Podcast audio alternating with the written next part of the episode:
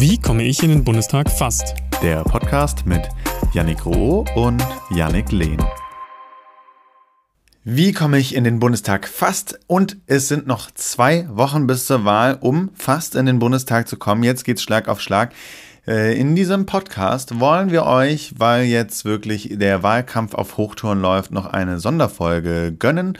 Zwei Wochen vor der Wahl schauen wir nochmal, was ist passiert und was wird noch vor der Wahl passieren, weil sich die Themen einfach gerade überschlagen. Und mir digital zugeschaltet, jetzt hier mein Podcast-Partner, Yannick O. Er heißt so wie ich, wir teilen uns den Vornamen Yannick. Und es ist nicht nur mein Podcast-Partner, er ist äh, Kameramann, er ist Fotograf, er ist Tonassistent, er ist äh, Bundestagsabgeordneter, fast man weiß es noch nicht, äh, vielleicht bald. Und vor allem ist er jetzt auch, und da kommen wir später noch zu, TikTok-Star. Was damit auf sich hat, da wollen wir gleich mal ein bisschen mehr zu wissen. Und Yannick, äh, jetzt wollen wir aber natürlich auch unsere Community nochmal einbinden.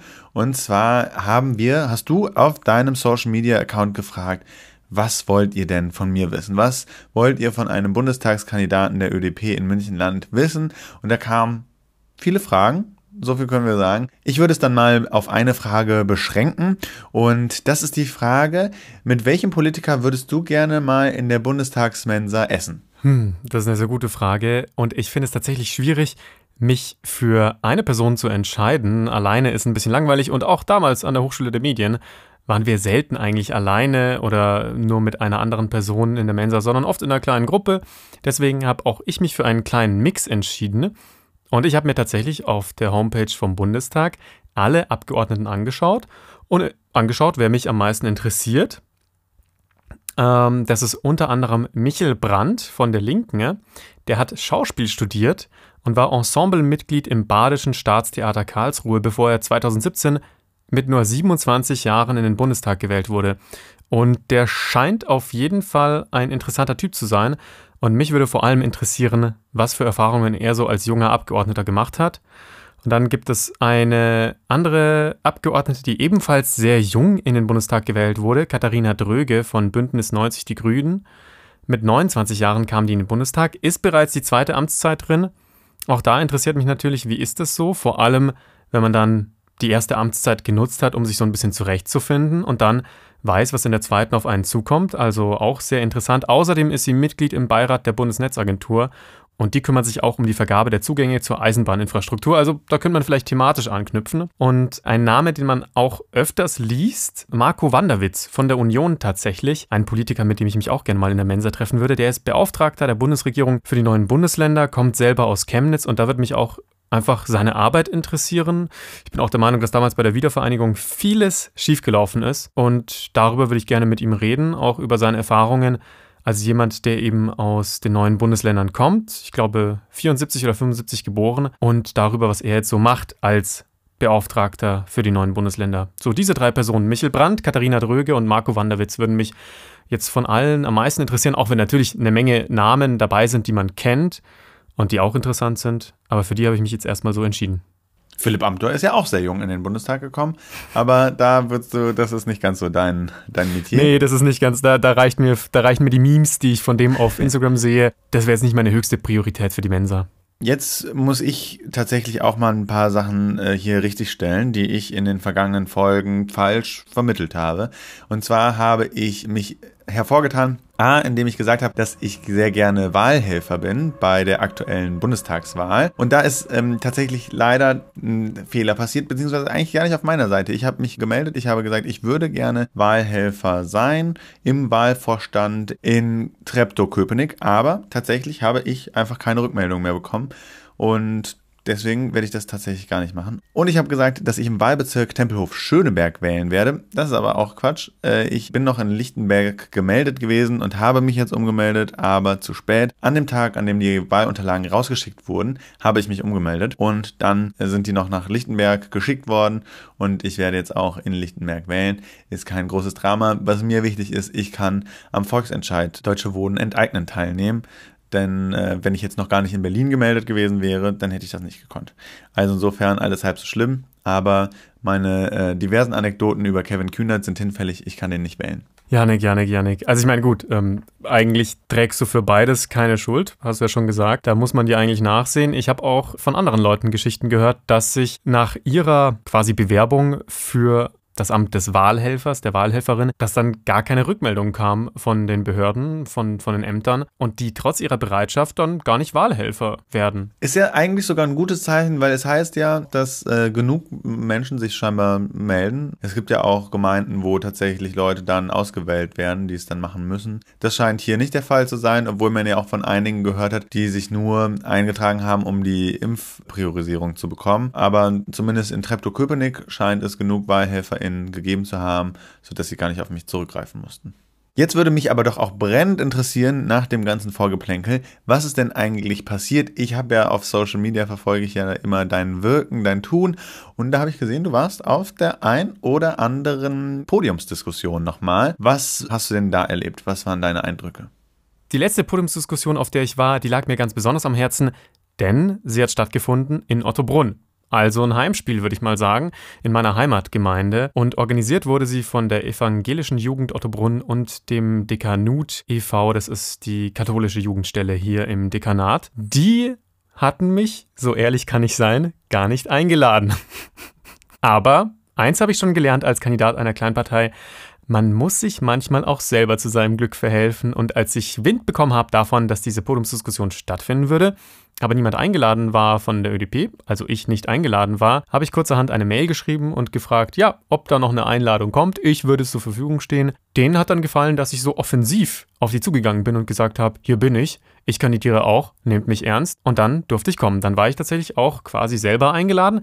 Wir saßen zu sechs auf dem Podium. Es war da SPD, der Corbinian Rüger, mein Konkurrent, Axel Schmidt, auch ein Direktkandidat von der FDP, dann die Direktkandidatin von der Linken, die habe ich das erste Mal jetzt kennengelernt, Katinka Burz. Und dann noch zwei Vertretungen, einmal Quentin Wolf für die CSU, denn Florian Hahn konnte nicht daran teilnehmen. Und für Anton Hofreiter auch eine Vertretung, Maria Wissmiller von den Grünen, eine Listenkandidatin. Und ich war ein bisschen sauer, weil Anton Hofreiter habe ich noch kein einziges Mal im Wahlkampf zu Gesicht bekommen. Und ich würde mich gerne mit ihm unterhalten über unsere Konzepte, unsere ökologischen Konzepte für den Landkreis. Aber ihm scheint es wichtiger zu sein, Wahlkampf in ganz Deutschland zu machen und mit dem E-Auto durch die Bundesrepublik zu touren. Er kommt für einen einzigen Wahlkampftermin in den Landkreis, in seinen Wahlkreis. Da bin ich gerade ein bisschen angefressen, weil ich mir denke, er nimmt den Wahlkampf ums Direktmandat nicht ernst, obwohl er echt gute Chancen gehabt hätte, dem Florian Hahn das abzuluxen.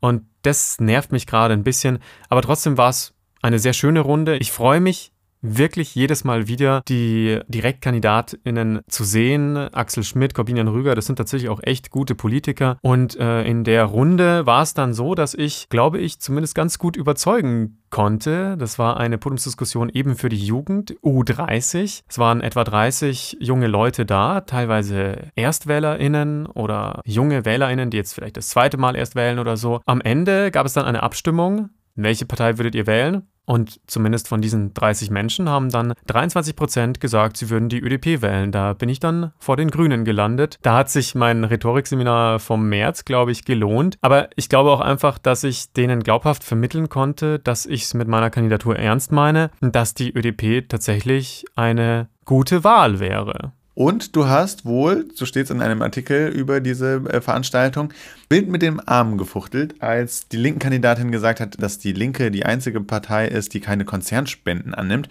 Und das ist ja ein Steckenpferd der ÖDP. Da musstest du das natürlich richtig stellen, richtig?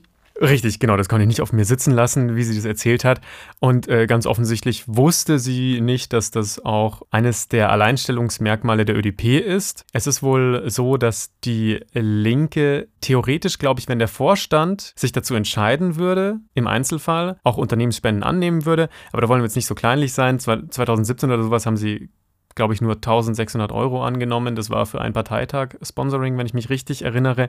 Also das heißt, da haben wir was gemeinsam. Aber auf jeden Fall konnte ich das nicht auf mir sitzen lassen, dass sie das sagt und ganz vergisst, dass die ÖDP auch keine Unternehmensspenden annimmt und lobbyismusfreie Politik machen möchte.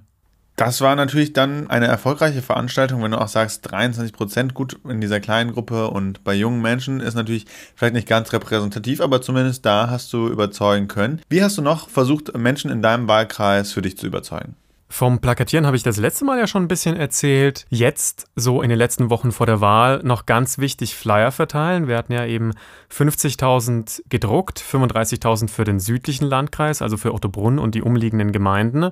Habe ich ja schon erklärt, ist gerade für uns leider Gottes wichtig, solche physischen Werbematerialien zu haben, damit die Leute überhaupt wissen, dass es uns gibt. Und ich habe dann verteilt in Putzbrunn und Hohenbrunn, zwei Nachbargemeinden von Ottobrunn, und zuerst hatte ich gar nicht so wirklich Bock drauf, weil das immer so, du musst schauen, wo ist der Briefkasten? Ist da nicht vielleicht doch ein Hund, der ähm, wütend wird?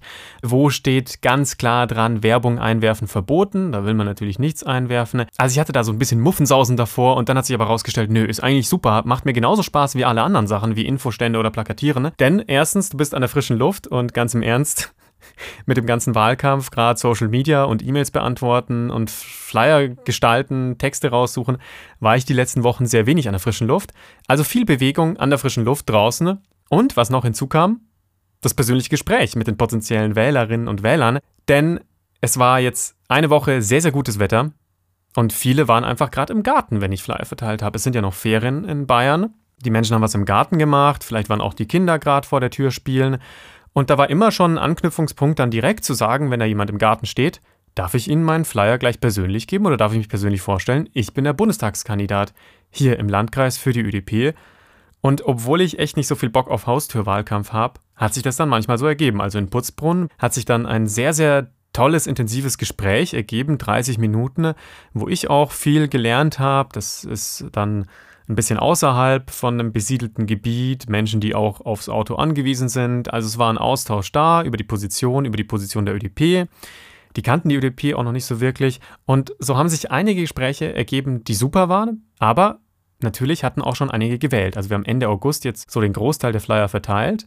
Das kommt dann auch hinzu natürlich, dass wegen der Briefwahl sich alles so ein bisschen nach vorne verschiebt, weil wirklich viel mehr Menschen Briefwahl nutzen werden als sonst. Das merke ich jetzt auch. Viele haben mir dann auch schon gesagt, sie haben schon gewählt. Und da dachte ich mir, scheiße, bin ich zu spät dran.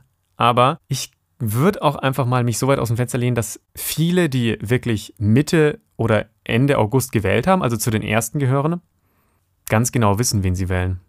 Das sind nicht die, die bis zur letzten Minute überlegen, wen wähle ich eigentlich, Wahlprogramme wälzen, auf die Flyer vielleicht auch warten, sich ein Bild von den Kandidierenden machen, sondern die, die jetzt gewählt haben, sind doch größtenteils Menschen, die StammwählerInnen sind, die wissen, wen sie die letzten Jahrzehnte gewählt haben und das wieder tun. Und das heißt, es ist immer noch Potenzial da, die Menschen zu erreichen. Und das habe ich beim Flyern gemerkt. Also da gab es dann wirklich gute Gespräche. Und was mir auch wichtig war, immer wieder zu betonen, eine Stimme für eine Kleinpartei ist nie eine verlorene, verschenkte Stimme. Haben wir auch schon öfter darüber geredet. Parteienfinanzierung ab 0,5 Prozent, Zweitstimmen bundesweit, ähm, Themensetzung und so weiter und so fort. Und das ist mir dann egal, wen du wählst. Da kannst du auch eine andere Kleinpartei wählen. Aber wirklich, Leute, wählt dieses Jahr mal ehrlich. Also, weil wie sollen die Parteien, die die letzten Jahrzehnte an der Macht waren, jetzt wirklich ernsthaft für Veränderung stehen, wenn sie gezeigt haben, dass sie es die letzten Jahrzehnte eben nicht in die Hand genommen haben? Also wählt ehrlich und da haben sich eben gute Gespräche ergeben. Am besten hat mir gefallen, in Putzbrunn hat mir jemand gesagt, ja, also die Grünen haben Eis mitgebracht. Dann habe ich gesagt, ja.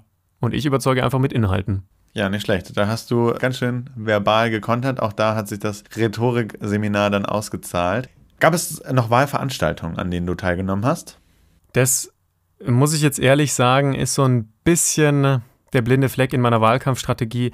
Ganz ehrlich, ich war so viel mit anderen Dingen beschäftigt, da gab es keine große Zeit, Veranstaltungen zu organisieren. Gerade mit den Corona-Regeln musst du immer natürlich darauf aufpassen, was gilt gerade, worauf musst du achten. Das haben wir jetzt einfach nicht geschafft, bis auf eine Veranstaltung. Wir waren letzte Woche im Kino in Unterschleißheim. War auch ehrlich gesagt das erste Mal, dass ich nach zehn Monaten wieder im Kino war. Organisiert hat es unser Kreisvorsitzender und da waren circa 30, 35 Menschen da, die mit mir den Film Unser Boden, unser Erbe angeschaut haben. Auch ich habe da noch einiges gelernt über unseren wertvollen Boden und was passiert, wenn wir nicht so wertschätzen, wie es eigentlich verdient hätte. Das war jetzt so die einzige Veranstaltung, die wir machen konnten. Sonst hat einfach nichts in meinem Kalender Platz gefunden. Ich weiß, die anderen treffen sich irgendwie im Biergarten mit potenziellen Wählerinnen und Wählern. Klar, der CSU-Kandidat Florian Hahn macht sehr, sehr viel, aber ähm, Irgendwo gibt es dann leider Gottes auch personelle und finanzielle Grenzen. Was ich noch gern gemacht hätte, wäre eine Fahrradtour zum Thema Nachverdichtung. Vielleicht schaffe ich das noch ganz spontan vor, der, vor, der, vor dem Wahlwochenende. Und ansonsten natürlich Infostände. Das war mir schon auch wichtig. Auch wichtig, außerhalb von Ottobrunn irgendwie präsent zu sein. Wir hatten einen Infostand in Sauerlach. Gut, da war ich ganz alleine da.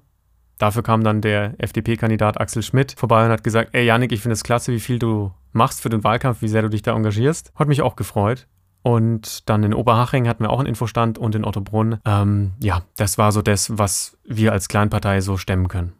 Ja, und dann warst du natürlich auch auf Social Media aktiv. Viele der HörerInnen kennen sicherlich deine Insta-Seite schon, da bist du natürlich aktiv, aber, und das habe ich als fleißiger TikTok-Nutzer am eigenen Leib erfahren können, du bist jetzt auch TikTok-Star. Und zwar, ich weiß gar nicht, ob ich dir das schon gesagt habe, geschrieben habe, tatsächlich wurde mir ein Video von dir hochgeladen vom Account der jungen ÖkologInnen, ähm, wurde mir ein Video von dir in die Timeline gespült. Das wird ja einfach algorithmisch sortiert.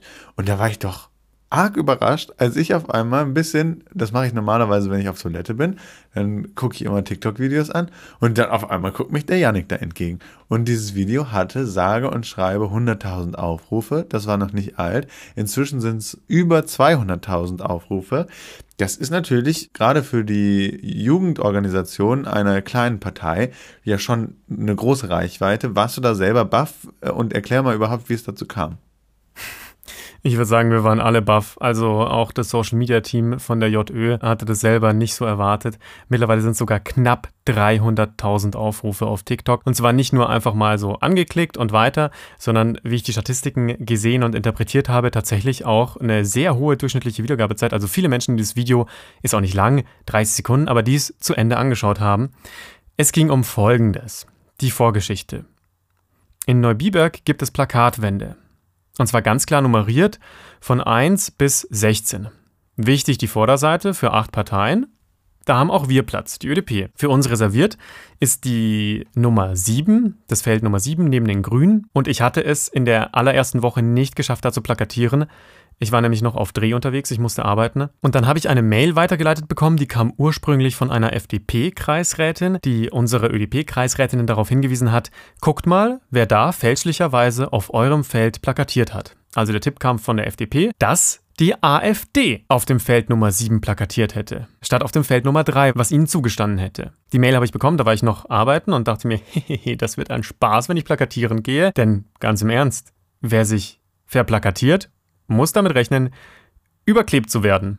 Und mit einer diebischen Freude habe ich mich daran gemacht, AfD-Plakate legal zu überkleben, denn schließlich war die 7 ja unser Feld. Das war auf insgesamt vier oder fünf Plakattafeln der Fall. Auf ein oder zwei davon war schon runtergerissen. Und ich hatte dann schon äh, der Rosa Magescu, der Direktkandidatin der ÖDP aus dem Wahlkreis München Ost, ein paar Videos geschickt. Die waren aber alle nicht so klasse. Also ein paar Videos, wie ich dieses Plakat überklebe. Ich meine, klar, Stell dir vor, du musst ein Handy halten mit einer Hand und brauchst eigentlich auch noch zwei weitere Hände, um das Plakat zu kleben. Das ist ein bisschen wenig, wenn man nur zwei Hände hat. Also hat sie gesagt, ja, mach mal ein besseres Video. Ich so, wie? Wie? Ich habe kein Stativ dabei, nichts. Und bei der allerletzten Plakatwand, wo ein AfD-Plakat auf unserem Feld hing, kam zufälligerweise ein sehr, sehr guter Freund von mir vorbei, der Simon, ein Freund aus Schulzeiten. Dann habe ich gesagt, Simon, was für ein Zufall. Mach mal schnell ein Video von mir, wie ich das Plakat überklebe. Und es war tatsächlich ein One-Taker.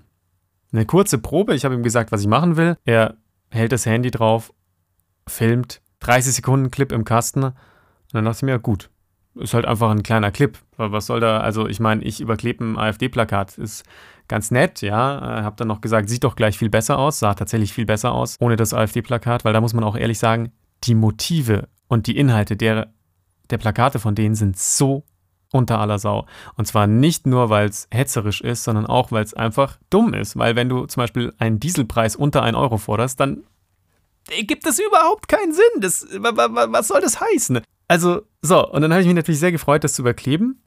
Habe dann zwei Tage später das, das Video an die Rosa geschickt. Die hat es dann bearbeitet, Untertitel hinzugefügt und zuerst auf den Instagram-Account von der JÖ gestellt als Reel. Dann hatte das so seine 2.000 oder 3.000 Aufrufe.